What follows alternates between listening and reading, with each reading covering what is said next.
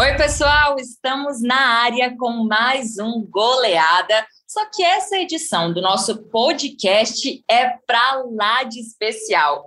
Nesta quinta-feira, dia 29 de julho, o nosso ge.globo.go comemora 10 anos de vida.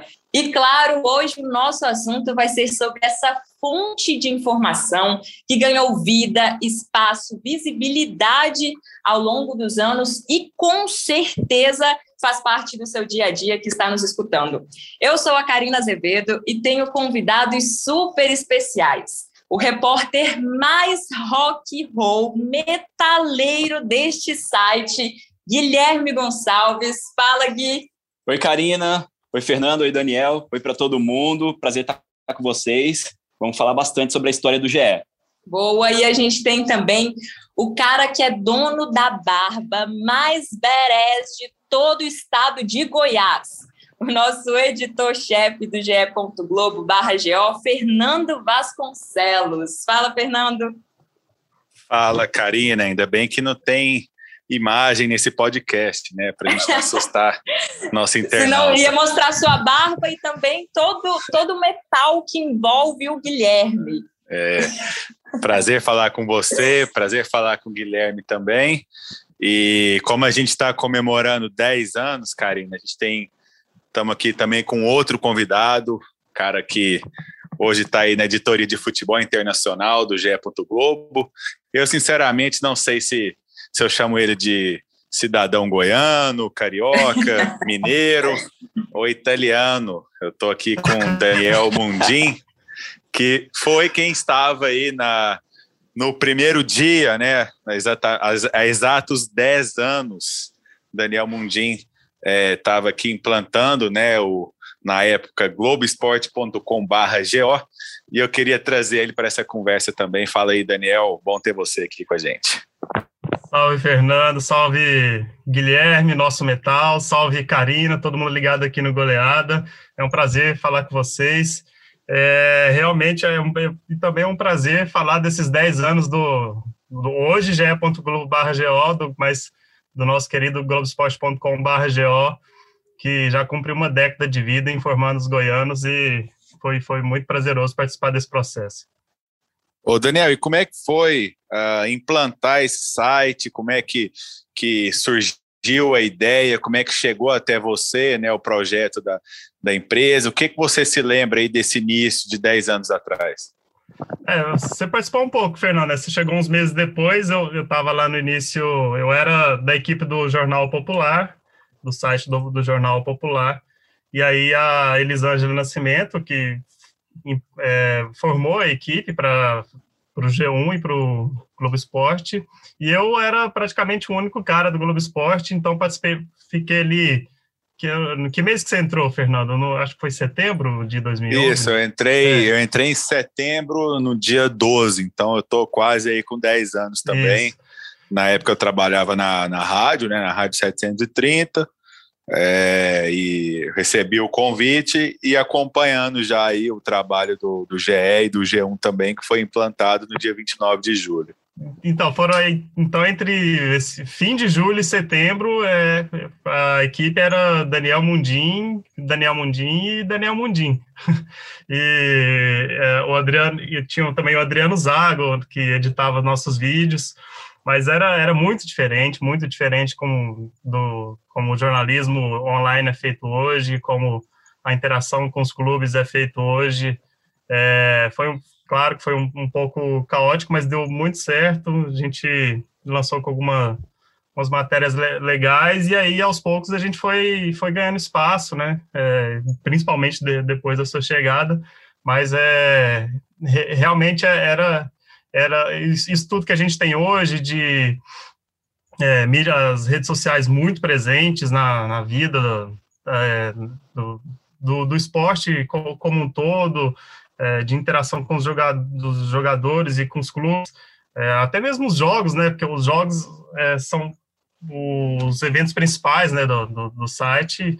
Era, era uma correria danada para poder conseguir escalação, escalação que seja, era, era muito diferente, né? Mas é, é bom olhar para trás e perceber como tudo evoluiu. Daniel, você fala assim que, é que era muito diferente, né? Assim, eu, eu imagino tanto de desafio que tinha. Como que era assim essa comunicação, é, não só entre os clubes também, mas para conseguir confirmar as coisas? É, no, no começo do site ainda a gente não viajava com os clubes, né? Então tinha que estar tá em cima é, o tempo inteiro. E eu acho que um, um exemplo disso é, porque, é, de como tudo evoluiu. A comunicação dos clubes também evoluiu muito, né? Então, é, é, era muito telefone, muito, muito telefone, é, para conseguir absolutamente tudo.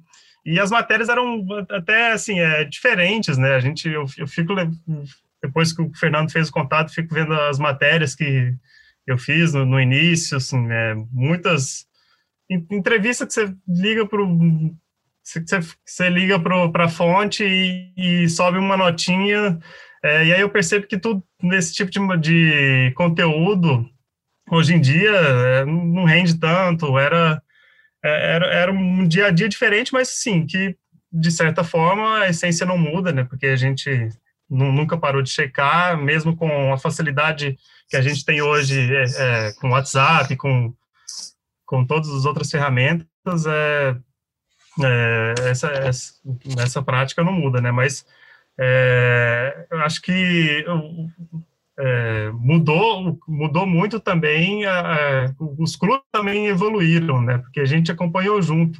Nesses dois anos que eu fiquei, assim, a gente viu o Atlético se consolidar, o, é, o Goiás ir e vir, é, então, e o Globo Esporte, o Goiás mudou junto com os clubes goianos também, que mudaram muito. Daniel, e o que mais te marcou nesse período, né? O que mais te marcou, assim, é, enquanto você esteve no GEGO? Olha, é, foi, sim, tem uma experiências, assim, que, que dá para contar, porque é, o GE, você faz o conteúdo voltado para o público local, mas você também tem que ter uma cabeça voltada para o público nacional também, né? porque é um, é, é, é um veículo de explosão que tem esse espaço é, nacional. E eu lembro que a primeira é, era, um, era um, um, outro layout de, layout de, sal, de site, né? É, eu lembro que a primeira matéria que é, a gente conseguiu emplacar na capa é, é, do, do, site, num espaço nobre, né, do, dos cinco destaques principais do site, nem foi de Goiás, Atlético ou Vila, foi de uma confusão danada na Série D, uma partida entre, acho que, Tocantinópolis e Anapolina, é, e a gente sempre querendo, a, isso foi de muito aprendizado, porque a gente sempre querendo emplacar algo de Goiás, Atlético ou Vila, e o que acabou rendendo foi é, uma matéria de, da, da Anapolina, da, da quarta divisão nacional, né? Então, é, a gente vai aprendendo com, com isso. Eu lembro que também na primeira semana, das matérias que a gente é, preparou para poder entrar no, no, na, na, sexta, na, era uma sexta-feira, no dia 29 de julho, é, a, a, nossa primeira matéria, a primeira matéria, globosport.com.br, que entrou na globo.com, que é o, o é, o espaço mais nobre do, da internet na, no ambiente globo e do Brasil como um todo, foi uma, uma, matéria sobre um peladeiro de Goiânia que contava os gols e filmava tudo e disse que tinha mais de mil gols. É, ou, ou, seja, não, é, contando isso, a gente percebe que não mudou muito, né? O que, o que diz, se destaque, o que mais é, que ganha, que ganha essa visão é, são boas histórias, né? E é, a gente sempre tenta, tenta, encaixar algo com os três clubes que são que são no dia a dia de Goiás, do, do esporte goiano como todo, mas o que realmente chama atenção são as boas histórias e às vezes essas boas histórias também estão conectadas com os clubes. Né?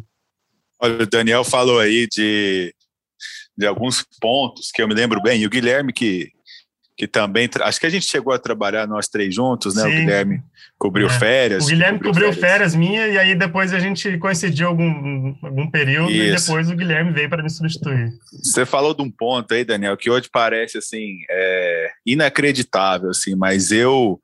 Eu, eu já ia para a redação com a cabeça quente, já, já sofria por antecedência, que era questão de escalação de jogo.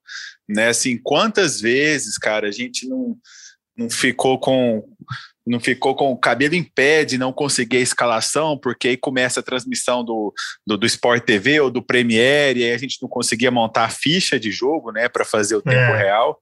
E era uma coisa assim inimaginável, porque às vezes o repórter até tá no estádio Serra Dourada, né, que era o mais utilizado na época, mas a gente não conseguia falar, né, ou por telefone ou mesmo pelo WhatsApp, né, porque a gente sabe que o sinal no Serra Dourada né? Quando é. o público era um pouquinho maior, era muito complicado. Então, assim, eu tenho essa lembrança de escalação. Por quê? Porque assim, parece uma coisa simples, mas hoje em dia a gente nem se preocupa, né? Assim, é, qualquer lugar que, que os clubes vão jogar, você citou a Napolina aí, e é, a gente tem representantes goianos na Série D, como Goianésia, como Aparecidense.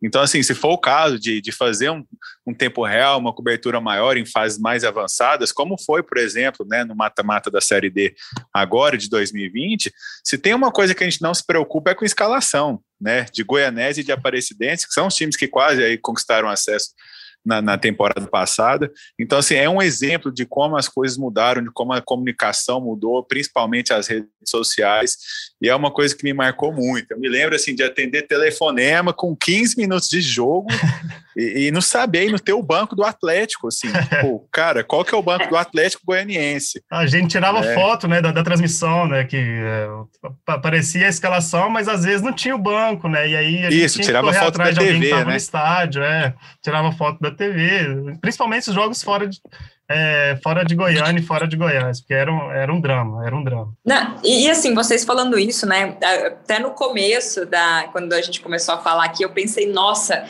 vai ter uma galera, assim, da, da minha geração para trás um pouquinho, eu tô aqui com os meus 25 anos, que vai pensar, gente, mas são só 10 anos, esse povo está falando que sofria Gente, 10 anos atrás, hoje é porque é tudo muito fácil. Você nem pensa que o mundo já existiu sem que todo mundo tivesse Twitter, usasse Twitter. Eu até hoje, inclusive, tenho dificuldade para usar Twitter, não é uma ferramenta que eu gosto tanto. Instagram mesmo, é, também não é todo mundo que usa. Então, assim, evoluiu muita coisa. Antes era difícil demais. Eu me lembro pouco, eu confesso mas estamos aqui com os nossos três veteranos que sabem muito bem o sofrimento que era. E, e é difícil para imaginar tudo isso, meu Deus. Ô, Guilherme, assim... aí, isso, eu ia perguntar ao Guilherme aí, o que que, que que você lembra dessa época e o que que te marcou nessa época? O, eu lembro assim que o jeito que a gente encara hoje um, um celular é muito diferente do que há 10 anos atrás, né? Talvez o que a gente tinha mais próximo dessa facilidade de hoje em dia era o, eram mensagens instantâneas de SMS, né? Mas mesmo assim, nem todo mundo tinha facilidade de conseguir enviar ou receber de graça. Então, não era fácil trocar informação dessa forma. Realmente, a gente ligava muito mais do que hoje em dia. E é isso, assim, né? Acho que essa dá para destacar muito o que aconteceu, essa revolução em termos de comunicação e informação a partir do celular, né? Uh, nessa época a gente não dependia tanto do celular como a gente depende hoje. É realmente inimaginável é, lá atrás tentar vislumbrar o que, o que viria a ser né, essa ferramenta para o nosso trabalho de dia a dia. O Fernando destacou muito bem essa questão de escalação pré-jogo. Realmente era um drama, um dilema que a gente vivia assim para tentar conseguir tirar foto de televisão, como o Daniel falou, conseguir essas informações para para mandar rapidamente para quem monta a ficha dos jogos. Realmente eu destaco essa parte e digo que é muito mais fácil hoje em dia, muito mais fácil mesmo.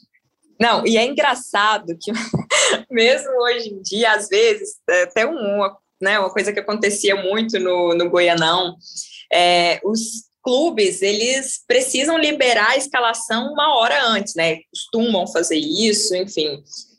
E alguns times citando um que me vem à memória, que é a Aparecidense, ela costumava segurar muito a escalação para, né, segundo a diretoria, deixar mais difícil a vida do adversário.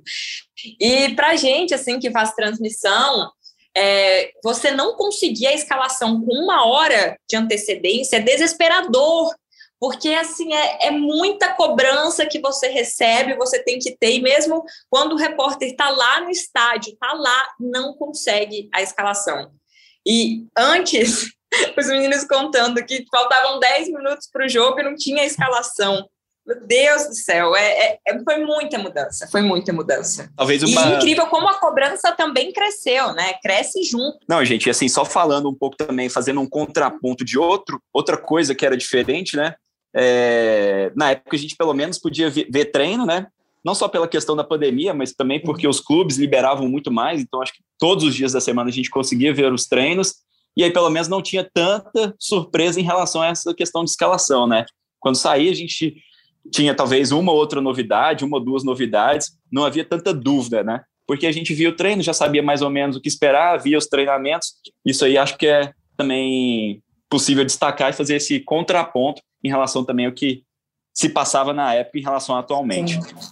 É, e, o, e, o, legal dessa resenha é que a gente vai observando como era né, a, a nossa, é, o nosso dia a dia 10 anos atrás, é que se a gente parar para pensar e, e e ouviu que eh, os jornalistas mais antigos falavam quando a gente estava na faculdade, há uns 13, 14 anos atrás, relatavam da época deles, de, de, uma época sem internet, que aí era muito mais difícil, era, também era outro jornalismo. É, aí aí que, que, fica complicado mesmo. Se a gente está dizendo que há 10 anos era muito difícil, imagina na época deles, mas é isso, o jornalismo vai se adaptando, vai é, surgem novas revoluções, novas formas de, de, de, contar histórias e novas facilidades e é, e é, as cobranças vão, vão aumentando, as, como a Karina falou, a partir da, da, das, é, das facilidades que a gente tem. Como o Guilherme disse, hoje, hoje o celular é, revolucionou o jornalismo digital muito e realmente é um, é um novo jornalismo. Né? Se, se, a gente, principalmente se a gente para e pensa para ver como a gente fazia tudo isso há 10 anos atrás. É, e quem sabe a gente não esteja aqui no no episódio do Goleada daqui 10 anos, né, falando como é que era é, precário em 2021, né? A gente fica, fica no aguardo aí, porque as coisas mudam Eu tenho muito, certeza né? disso. É, pois é. Exatamente. Daniel, e, e só para a gente é, te liberar e já agradecendo sua participação, é, a gente está falando aqui com você, que estava aqui no, nos primeiros anos do ge.globo.go, e hoje em dia, é, como é que está o trabalho no GE. Globo? Onde você está? É, como é que é? Qual editoria? Conta um pouquinho para nós aí de, de, qual, qual rumo que a carreira tomou. Bom, eu, eu fui para fui o Rio para participar de, da equipe de, é, que comandava as praças, né? Que foi justamente quem foi para Goiânia para poder implantar o, o GO, é, GO, mas aí essa equipe durou um ano, pouco mais de um ano, depois eu fiquei em futebol nacional, e hoje eu estou desde 2016, há cinco anos, no futebol internacional, que cuida, cuida de todo o futebol internacional do site, é, é Champions League, os clubes sul-americanos, e é, trabalhei bastante agora durante a Eurocopa, por exemplo, é, e já há cinco anos nessa, nessa batalha, é, mas de vez em quando sinto uma saudadezinha de cobrir um, um, um, Vila, um, um Vila Nova em Goiás, um Vila Nova, mesmo um, um joguinho de Série C legal lá no Antônio Scioli. Lá, Daniel, a gente, a gente vai fingir que acredita em você, tá bom? Ah, pra, que isso. Pra, pra, pra gente ficar tranquilo. não, não. Tem, tem seu charme. claro, tá certo. É, Mas Daniel, Daniel citou aí. Ó, então, né, Fernando? Daniel, agora a gente libera ele um pouquinho. Isso, assim, ele, você viu que ele citou Série C Antônio Cioli, e ele não se enganou, viu, ouvinte, internauta, Sim. era a realidade. Exato. A gente chegou a fazer aí alguns jogos no Antônio Cioli, com, com sol na cabeça, né? E para você ver aí como é que as coisas mudam. Daniel, valeu demais aí pela participação. Foi um prazer ter você aqui com a gente e boa sequência de trabalho no GE. Globo. Valeu demais, Fernando, Guilherme, Karina. Um abraço a todo mundo e que venham mais 10 anos de Globo Esporte Goiás. Valeu, Daniel. Um abraço. Bom, então agora que o Daniel né, já foi, a gente já se despediu dele, falamos do início do ge.globo barra GO. Vamos falar de algumas coisas marcantes que aconteceram nesses 10 anos. É, já que a gente está nas Olimpíadas de Tóquio, vamos seguir nesse assunto, porque em 2016 as Olimpíadas foram aqui no Brasil e claro que teve visita da tocha olímpica em Goiás, é, que foi assim, né, um evento enorme, principalmente em Goiânia. Eu ainda não estava trabalhando aqui, então vou perguntar Guilherme Fernando como foi né, essa cobertura que eu acho que marcou muito, né? É especial, é diferente, é Olimpíadas. Com certeza, Karina, foi uma foi uma fase, um episódio assim muito marcante, né? Um fato muito marcante para gente essa questão da Olimpíada, sobretudo pela passagem da tocha olímpica. Eu lembro que isso era uma coisa completamente diferente para gente e também no Brasil, né? Porque ainda não, a gente não tinha tido a experiência de passar por outros estados, né? A tocha olímpica, quando chegou ao Brasil, desembarcou em Brasília, no Distrito Federal, né? Mas o primeiro estado pelo qual ela passou foi Goiás. Então eu lembro que a gente montou um esquema quase de guerra, assim, uma divisão com uma equipe na retaguarda, eu e o Fernando fazendo indo a loco, né, fazendo uma divisão. Eu comecei com as primeiras cidades, depois o Fernando pegou a segunda metade, digamos assim, e a primeira cidade foi Corumbá de Goiás, né?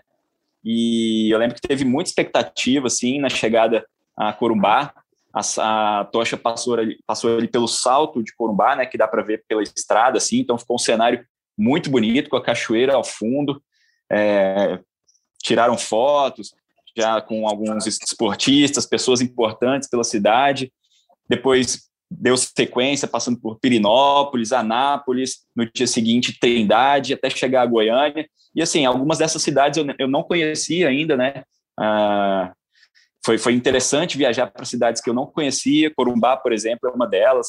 Depois eu quis voltar e nessas férias, por exemplo, recentes que eu tirei, eu tive a oportunidade de finalmente conhecer Corumbá, porque essa fagulha da tocha lá atrás despertou o interesse, né, por conhecer Corumbá, um local muito bonito do estado de Goiás. E depois também a gente vivenciou a questão de cobrir jogos de futebol em Brasília, né? Também foi bastante interessante. Eu lembro de um jogo bem legal que eu fiz que tinha a Alemanha, que posteriormente fez a final olímpica com o Brasil. Alguns jogadores que, por exemplo, estão hoje na seleção, são titulares da, da seleção alemã, como o zagueiro Matias Ginter. Então, assim, mesmo estando um pouco longe do Rio de Janeiro, né, bem longe do Rio de Janeiro, a gente vivenciou coisas legais da Olimpíada. Eu destaco essas duas, essas duas, esses dois aspectos, né, a tocha olímpica e também o futebol olímpico em Brasília. É, e a tocha traz esse símbolo aí da Olimpíada, né? A gente cobriu o revezamento. Eu me lembro até que, que onde eu encontrei o Guilherme foi uma passagem de bastão, entre aspas, foi no Parque Mutirama, né? Que é onde a tocha é, passou aqui em Goiânia, enfim, entre outros lugares. E eu acho que essa questão que o Guilherme falou da, da, dos cenários, né, das, das belezas do estado é o que mais, assim, sinceramente, é o que mais marcou, né? Assim, cada cidade com sua história, com sua característica, com sua simplicidade, né? Querendo receber a tocha da melhor forma.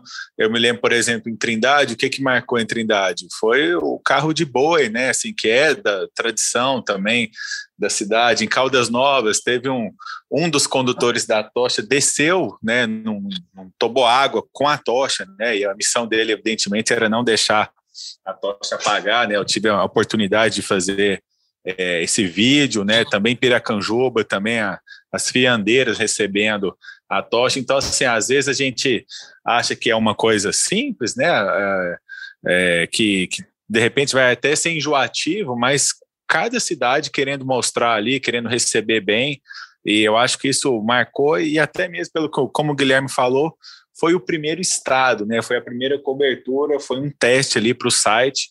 É, mais cedo o Daniel falou, né, de destaque nacional, né? E o nosso feed de, de Tour da Tocha que inaugurou isso aí, né? Então, assim, na, nessa questão da, da Olimpíada. Então foi, achei uma experiência bem interessante, bem cansativa, mas que valeu muito a pena, assim, é uma das coberturas que sem dúvida eu mais me recordo, porque a gente tinha que sair correndo antes da, da, da tocha, né? Assim, quando a tocha saía entre uma cidade e outra, aí tinha aquela batida da polícia, e assim, se você ficasse para trás, amigo, já era, né? Assim, a, a, eles não vão deixar a gente passar na frente. Então a gente tinha que fazer as imagens, mandar o material e ainda sair na frente.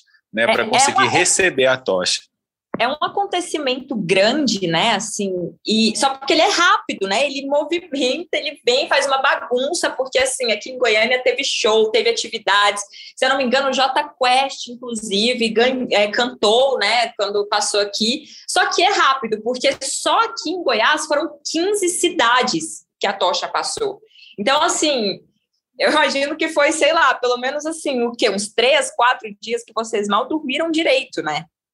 Foram quatro dias, né? Acho que foram dois a partir da saída em Brasília. Eu me lembro que eu encerrei num sábado, lá em Goiandira, um sábado à tarde, e ainda cheguei na redação por volta de cinco, seis horas para dar aquela lapidada do material. Realmente muito cansativo, mas assim uma experiência que eu vou guardar para sempre. Verdade, e, e acho que você definiu bem, assim, Karina, é exatamente essa questão de fazer uma grande bagunça na cidade, mas por um período muito curto de tempo, assim.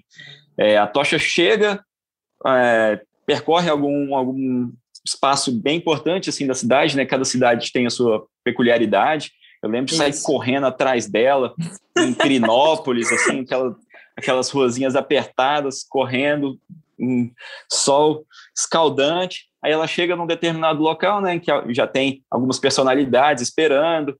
É, nessa em Pirinópolis tinha é, Zezé de Camargo e Luciano.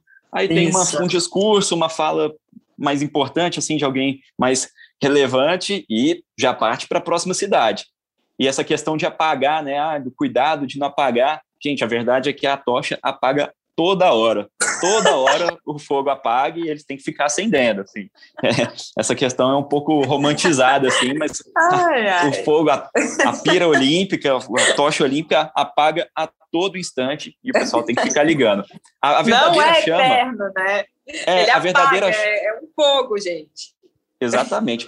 A verdadeira chama, ela na verdade nem fica na tocha, né? Ela fica num, numa caixinha de vidro, assim, né? Uma uhum. espécie de de um quadradinho protegido, né? E aí toda hora eles têm que ficar colocando aquele fogo na tocha porque apaga demais.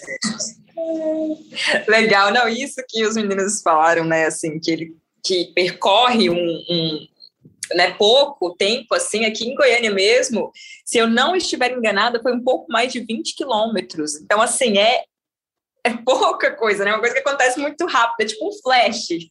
Mas eu tenho certeza que foi marcante para vocês. Que legal saber como foi essa experiência e principalmente tirar a dúvida do nosso internauta, do nosso ouvinte. A tocha apaga sim. Ótimo, a gente não vai mais a partir de hoje romantizar essa situação. Bom. É, mas só para fechar aí, Karina, eu estava falando ah. do. Acho que eu me lembro até o nome dele, Leonardo Ala era o condutor lá em Caldas Novas. E aí ele teve a brilhante ideia de, pô, Caldas Novas tem, tem que ter piscina, tem que ter água, né? E aí a gente foi para um resort lá e ele ia descer, né? Ele desceu no, no toboágua e é, agora, assim, se apaga com ele, né, seria um, no mínimo um, mico ali, né, que ele ia pagar, né, mas ele vibrou muito, assim, parecia que ele tinha marcado um gol realmente, porque ele, ele caiu na água, manteve o braço para cima e saiu correndo para passar para outra pessoa. Deus. Então essa foi a parte aqui de Caldas Novas que eu mais me lembro e como o Guilherme falou, é, durante o percurso, sim, apaga algumas vezes. Ai, ai, é, gente, ideias não faltam, né? Então, legal aí. Vamos seguir falando, então, de mais uma cobertura muito marcante. É, essa que a gente estava falando foi em 2016, né? Claro, ano da, da, da Olimpíada no Rio. Mas agora vamos falar de uma cobertura marcante e também internacional, que foi em 2015, quando o goiano Wendel Lira desbancou só, só, só, só o argentino Lionel Messi e o italiano Florenzi e levou o prêmio de gol mais bonito do ano em votação popular, né? O famoso Puscas. Se você não lembra desse momento, a gente te ajuda agora. Boa noite. So, FIFA. O vencedor do prêmio Puskas vai para Wendell Lira. O brasileiro Wendell Lira vence o prêmio Puskas. O gol mais bonito de 2015 é dele. E uma das histórias mais lindas que o futebol vai contar. É justa, é espetacular essa homenagem do Wendel Lira. O gol mais bonito de 2015 em votação popular. A emoção da Ludmila Miranda, que é a esposa dele. Vamos ouvir o Wendel. Queria primeiramente agradecer a Deus por esse momento único na minha vida e poder estar aqui conhecendo grandes jogadores que são meus ídolos e que eu conhecia só de videogame hoje estou aqui podendo conhecer pessoalmente. Queria agradecer muito a minha família, a nação brasileira que voltou em mim, a minha, minha esposa e minha filha, que são tudo para mim. Minha filha Marcela está em casa nessa hora. E eu queria deixar um, um, uma passagem bíblica e eu acho que creio eu que quando Davi e Golias, quando Golias apareceu, é, todo mundo olhava para ele e falava: ele é muito forte, ele é muito grande, não tem como ganhar dele. E Davi, quando olhou para Golias, disse: ele é muito grande, não tem como errar. E assim temos que lidar com nossos problemas diários da nossa vida. E assim que eu agradeço a todos. Muito obrigado. Sensacional, Wendel Lira. Momento muito especial. E o Lira, né, na época, defendia o Goianésia. E assim, meninos, eu, de verdade, assim, eu fico arrepiada só de falar, de lembrar, de escutar esse momento, porque a gente vibrou demais para que isso acontecesse. E realmente aconteceu. Imagino como que foi cobrir tudo isso para vocês dois. Olha, eu, eu diria, é, Guilherme, Karina, que por tudo que envolve né, esse, esse contexto, é, para mim é o fato mais marcante desses 10 anos. Eu fiquei pensando muito nisso no, no, nas últimos, nos últimos dias, né, na, na, na produção desses especiais. É, é, uma coisa pessoal também, né, acho que cada um tem seu momento preferido, mas como fato e como cobertura, para mim é o momento que mais marca, porque é, a gente para para pensar, né? É, você sai de casa para cobrir um jogo de campeonato goiano, né, que, que acontece todo ano. É, muitas vezes os jogos é, o, eles não valem tanto pelo calendário do futebol brasileiro, né? Às vezes o time tem que poupar jogador para jogar na Copa do Brasil, enfim. E, e você sai de casa para fazer um jogo de campeonato goiano. É, ver um gol bonito, né? Na hora não dá para ter a dimensão. Né? O gol foi em 2015 ainda.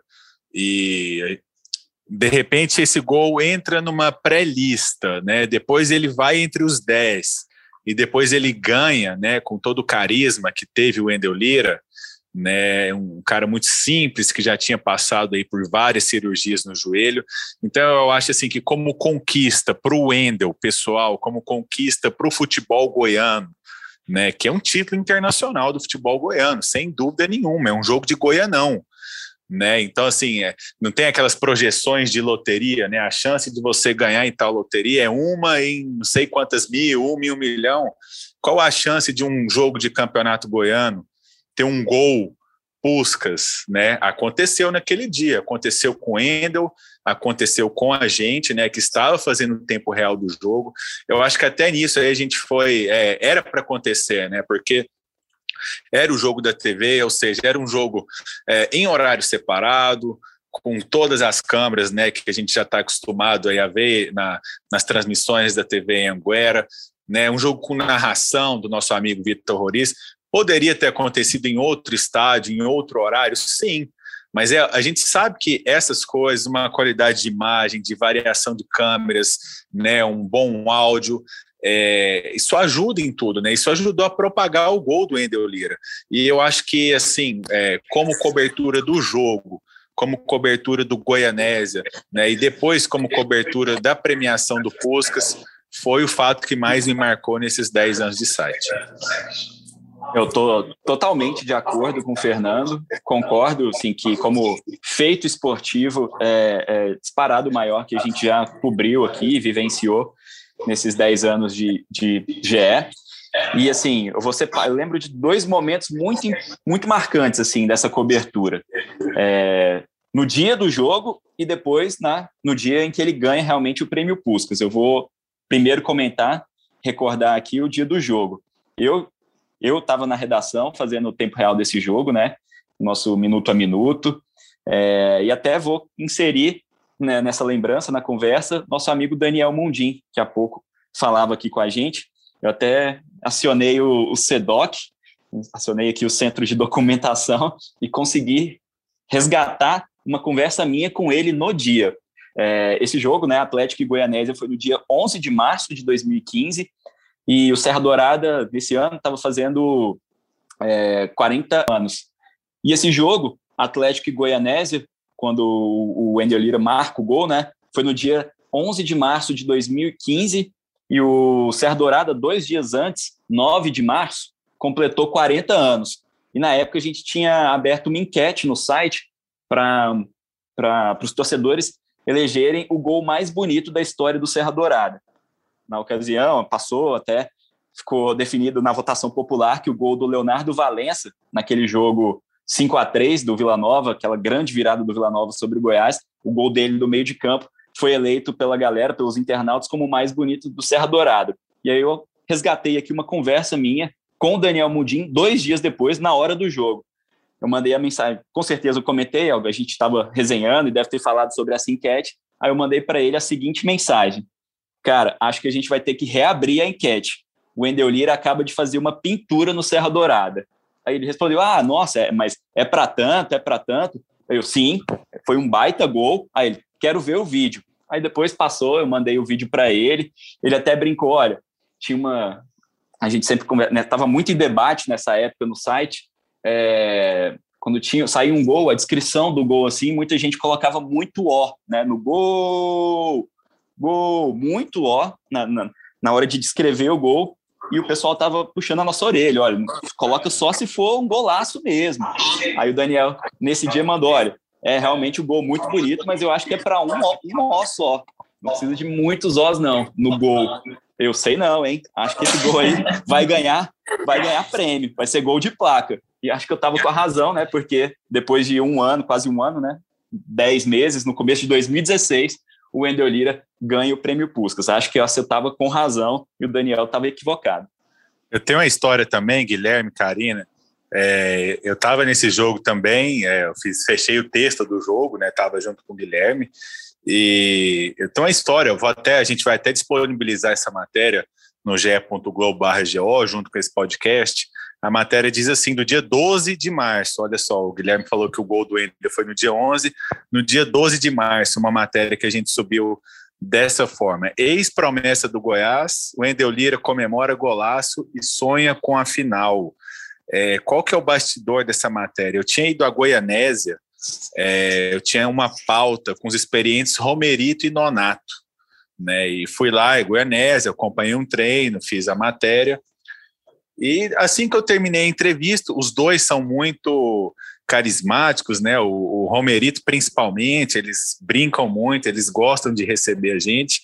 E assim que eu acabei a entrevista, né, o, o diretor do Goianese perguntou para mim assim: Fernando, você quer falar com mais alguém?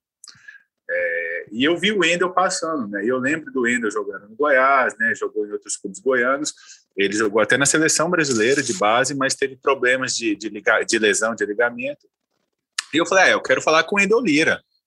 E chamei o Wendel Lira, fiz a entrevista com ele, né? E como a gente tinha que publicar o especial com o Nonato e Romerito, eu falei para o Wendel, olha, a gente vou esperar assim, uma grande atuação sua, uma grande atuação do clube, né? Um momento legal assim para a gente soltar essa matéria sua e ser quente, né? Assim, porque a gente chama de no jornalismo né, de pauta fria, né, aquela que não precisa ser necessariamente publicado hoje, amanhã ou depois, enfim.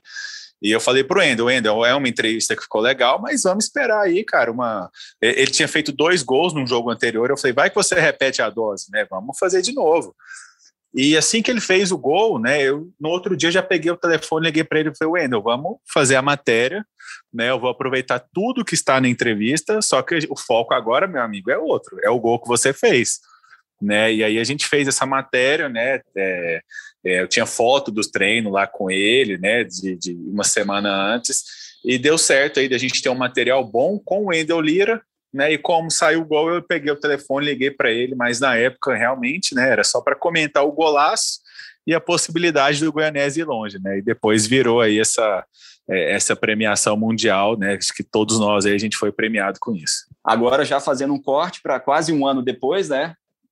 Até consegui abrir aqui, encontrei a matéria também publicada no site no dia 12 de janeiro de 2016, um dia depois do Wendel Lira ganhar o prêmio Puskas, é, no dia 11, no dia da, da premiação, eu fui para casa da família do Wendel Lira, onde eles acompanharam, né, é, a, a, cerimônia da FIFA e, e, claro, estavam muito felizes e, e, a gente acompanhou isso em loco. É, e no dia seguinte eu fiz uma matéria, conversei com todo mundo, com a mãe dele, o padrasto dele, os irmãos dele. E no dia seguinte eu agendei logo para amanhã do dia seguinte uma matéria com os irmãos do Wendel Lira, é, falando sobre como eles ajudaram na votação popular no site da FIFA, né? E o título da matéria foi Irmãos de Wendel Lira impulsionam votação e ajudam a faturar o Puscas. Deixei agendada essa matéria. Ela foi ao ar no dia seguinte, às 8 horas da manhã, uma matéria contando um pouco assim dessa da campanha que eles fizeram, sem problema nenhum, assim, né? Tava tranquilo, a matéria foi agendada. Encerrei o expediente, fui para casa dormir. No outro dia eu acordo logo de manhãzinha, a matéria foi ao ar às 8 horas, por volta de 9, 9 e meia, eu acordo, com uma ligação, várias, já tinha várias chamadas perdidas, mas aí quando eu atendi uma, quando eu atendi uma ligação da Paula Rezende, ela que era na época repórter do G1, hoje é editora-chefe do G1 Goiás, e me ligando e falando, Guilherme, o que, que você fez? Assim, essa sua matéria tá dando um baita problema. Os irmãos do Wendel estão desesperados. Eles estão desesperados porque a repercussão está muito grande. Eles estão com medo de, de, perder o prêmio, de o Wendel perder o, a premiação, porque você fala no texto que eles é, impulsionaram a votação, que eles acionaram alguns sites, né? Assim, tinha muito site que apoiou essa a votação popular, pedia voto para o Wendel, e eles ficaram com medo de não poder fazer isso. A gente até depois, para acalmá-los, entrou em contato com a FIFA, perguntou se realmente não tinha problema, a FIFA se manifestou. Era uma votação popular, né? E estava liberado. Você podia votar quantas vezes quisesse, assim. Aí eles acionaram amigos, conhecidos, gente desconhecida através de sites no Brasil inteiro. E nesse dia estavam muito preocupados por causa dessa repercussão, com medo de que é, a FIFA entendesse que isso não era válido, assim. Mas a gente conseguiu acionar a FIFA, veio a resposta, a gente tranquilizou eles, mas eu lembro que também foi um episódio bem inusitado dessa cobertura. O Paulo Roberto e o Thales, irmãos do Wendel Lira, ficaram realmente muito desesperados nesse dia, mas foi só um susto mesmo, tudo tranquilo, que eles fizeram foi legal, não tinha nenhuma nenhum, nenhum crime cibernético, digamos assim, não foi um, um, não foi, eles não hackearam o site da FIFA, nada disso.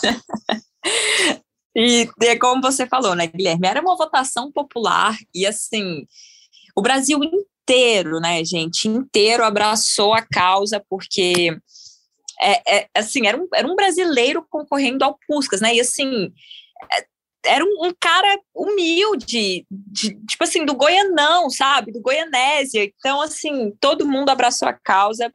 É, vocês dois que trabalharam diretamente na, na, na cobertura, né?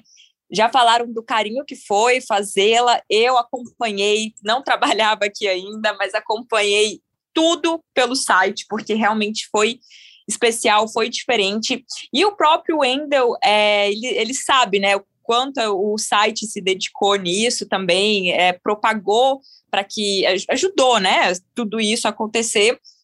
E ele mandou um recadinho para gente nesse nosso aniversário de 10 anos. Fala, Wendel. Fala, pessoal do Globo Esporte barra GO. Tô passando aqui para agradecer aquele carinho especial que vocês tiveram comigo na época do Puscas e dizer o quanto vocês foram importantes e marcaram a minha vida, beleza? E o fruto daquela bênção está aqui, olha só. É lindo demais, né? Todos vocês têm um pedacinho também, tá bom? Tamo junto. Valeu demais, Wendel Lira, né? O Wendel que agora tá aí se dedicando ao e-sports é, ele fala que está muito realizado, mesmo não jogando mais futebol, né, no campo.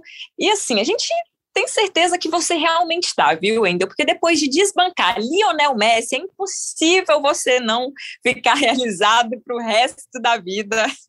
É bem difícil. Mas enfim, Karine, obrigada. Ouvintes, só para a gente, só para pôr um ponto final nesse assunto, você percebeu que ele falou né, que ele mostrou o troféu, né, quem está ouvindo, né, porque ele mandou um vídeo, né, para nós. Sim. E se você quiser o vídeo, ver o vídeo com o troféu, né, do, do Prêmio Posto, é só acessar o ge.globo.go, já está lá também o vídeo. Ele guarda como um tesouro, gente. Vale muito a pena, viu? Dar uma olhada. É, mas valeu demais, Wendel. Bom, é, e agora a gente vai continuar né, com o nosso bate-papo aqui de coberturas marcantes. Só que agora a gente vai mudar um pouco o tom, porque é uma cobertura que é, foi bem dolorosa, né? Assim, é, é difícil até encontrar palavras para falar. Eu lembro, eu me lembro muito bem de tudo o que aconteceu. Foi em 2014 a morte do goiano ídolo do Goiás, o Fernandão, é, quando ele tinha somente 36 anos, né, numa queda de, de helicóptero. E assim, como, como foi para vocês, né, meninos? Difícil, claro, mas é, conta para gente aí os detalhes é, que dificultou tudo o fato de ter acontecido durante a madrugada e longe de Goiânia, né? Essa é aquela notícia que, que ninguém quer dar, mas a gente tem pouco tempo entre não querer acreditar e ter que correr atrás das informações. Né? Foi na, na madrugada de, de sexta para sábado, né, no dia 7 de junho de 2014. Fernandão estava vivendo um momento ótimo, assim, ele era ele ia comentar a Copa, né, pelo Sport TV. Isso.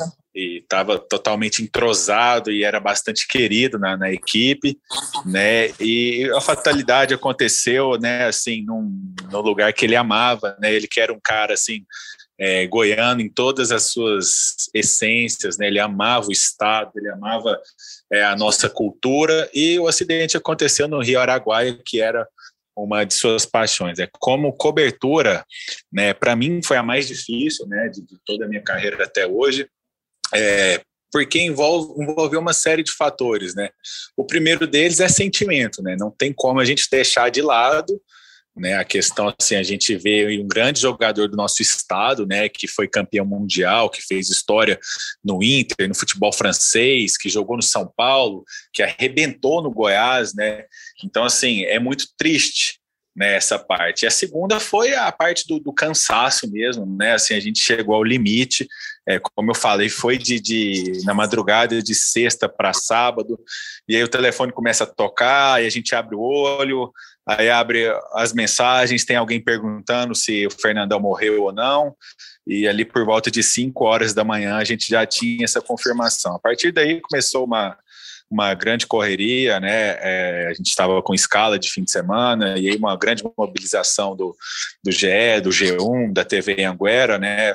É, buscando o factual, né? Assim, é, o, o acidente, o que, que aconteceu, por que, que aconteceu.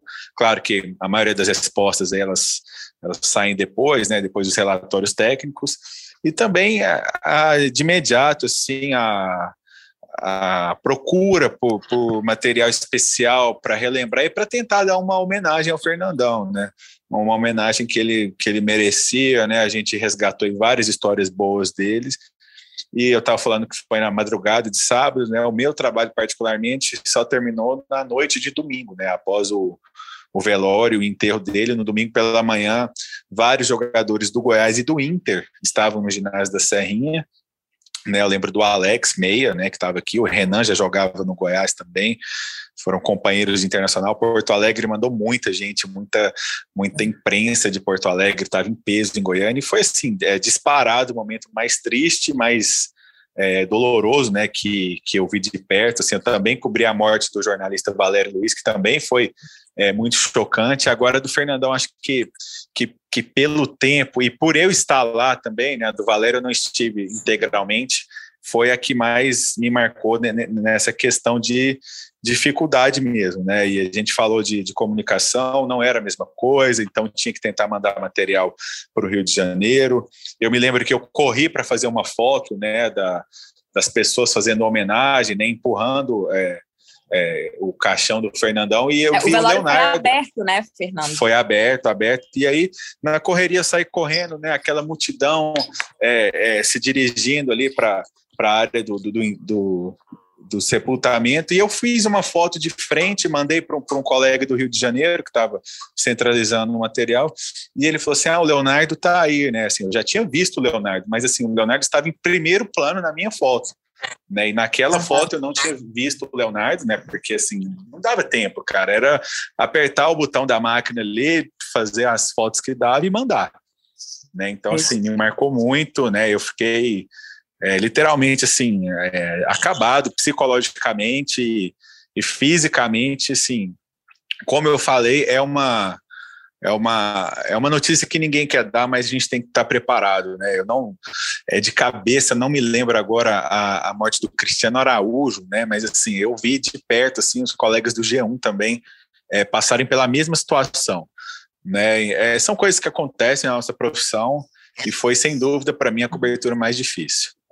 Guilherme, só antes de você também falar como foi para você, só para refrescar a memória aí de quem está nos escutando, é, o Fernandão ele foi revelado pelo Goiás, é, ele ficou no clube de, 90, de 1995 a 2000, ele conquistou cinco campeonatos estaduais, duas Copas Centro-Oeste e um brasileiro da Série B. Depois ele jogou é, também fora do país, mas no internacional ele foi capitão do time nas conquistas da Libertadores e do Mundial de 2006. Então, por isso que a gente cita e fala por que, que ele foi tão ídolo, é, principalmente no Goiás e no Inter.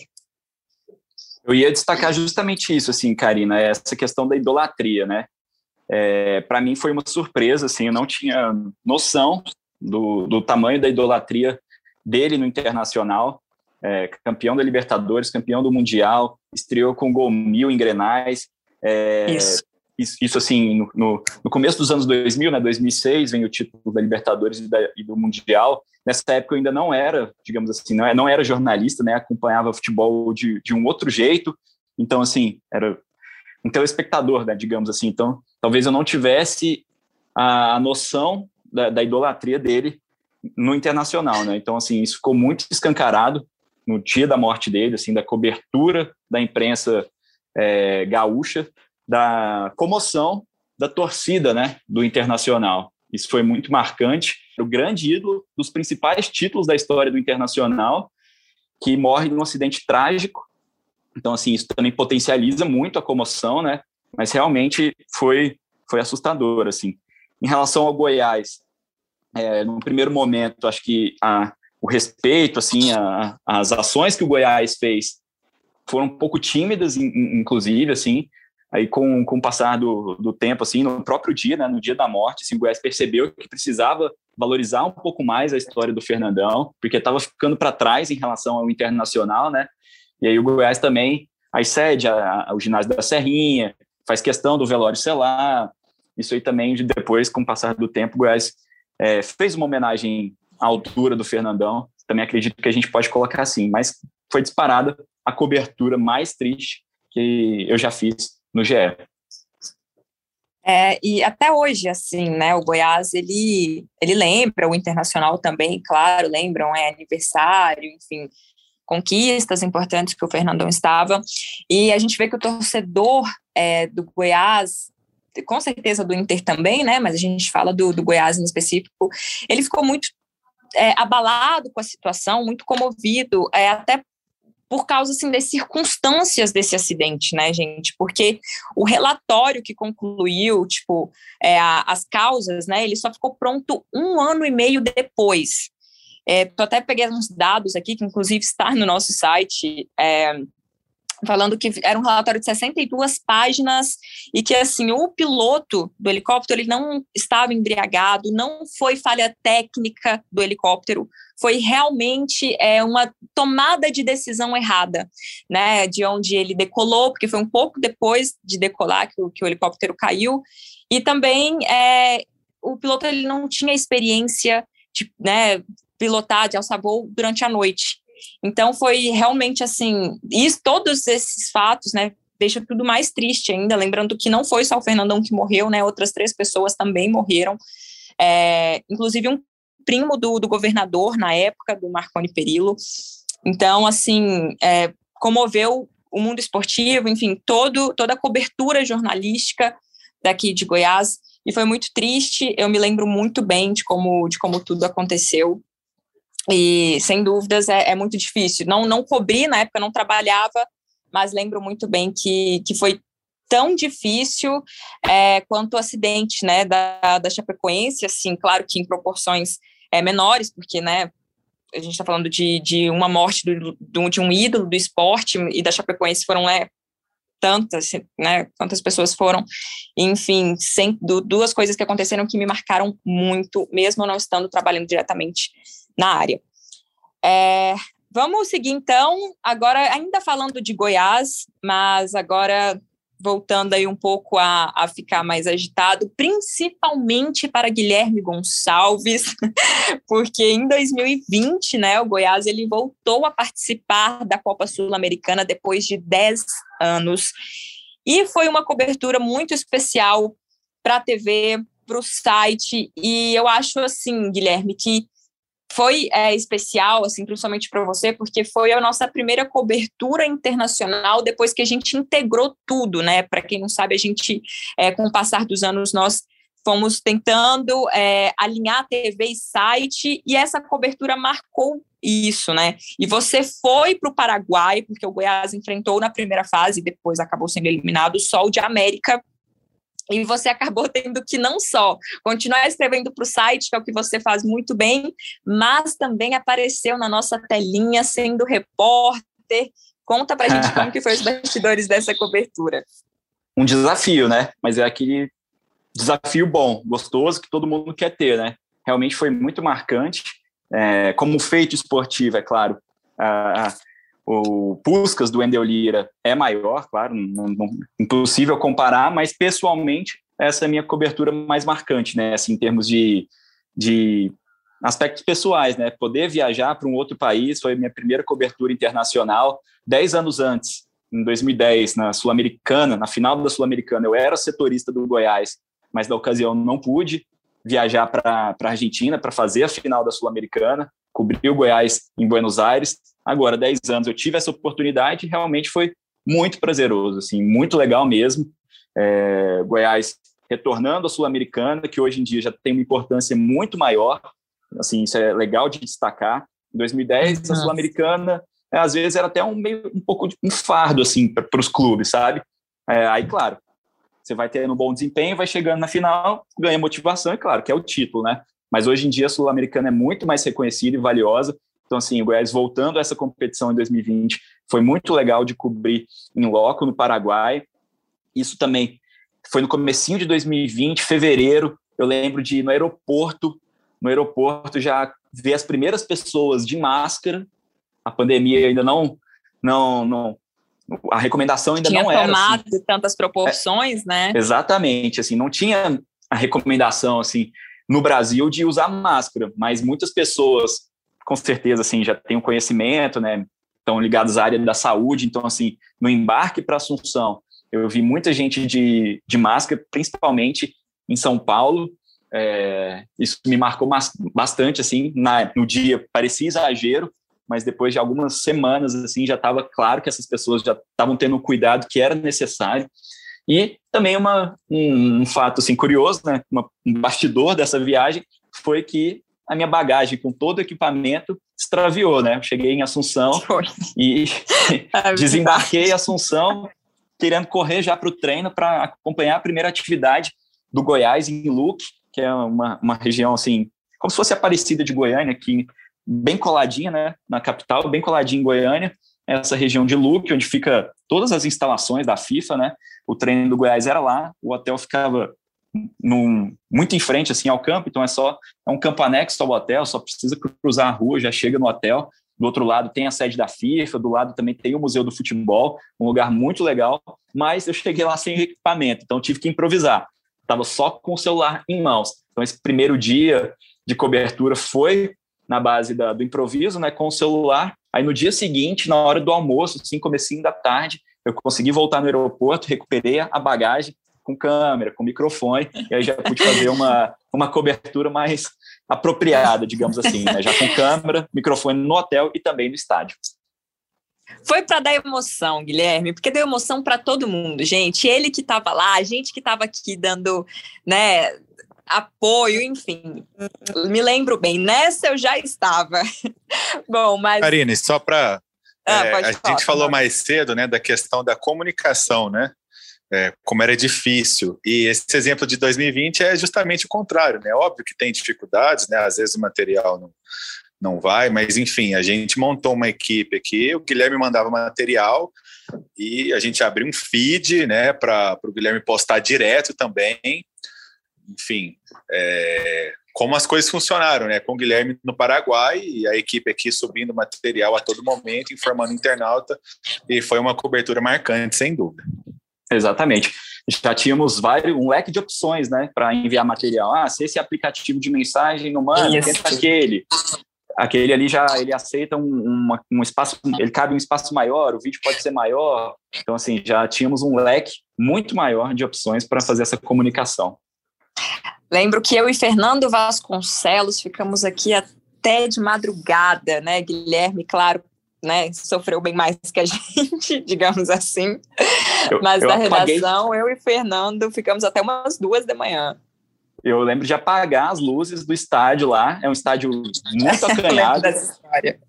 um estádio bem pequenininho do, do Sol de América. O Sol de América, assim, fazendo também mais uma comparação com o Aparecido de Goiânia, assim, o Sol de América é como se fosse uma Aparecidense, assim, é um time modesto, sem uma grande torcida, tá, tá tentando buscar buscar seu seu espaço, assim, é como fica num bairro bem popular, então assim é um time bem pequenininho, o estádio é acanhado, estádio Luiz Alfonso Gianni, e assim os caras já que estavam querendo me expulsar porque tinha que fechar o estádio, apagar as luzes, então assim foi uma correria também para mandar esse material depois do jogo, mas claro muito prazeroso, ótima cobertura, uma experiência de vida.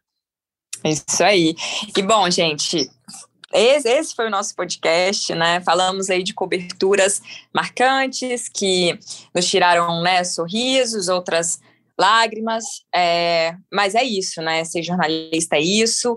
Trabalhar com site, principalmente, é isso, é esse imediatismo, é você ter que estar preparado para tudo.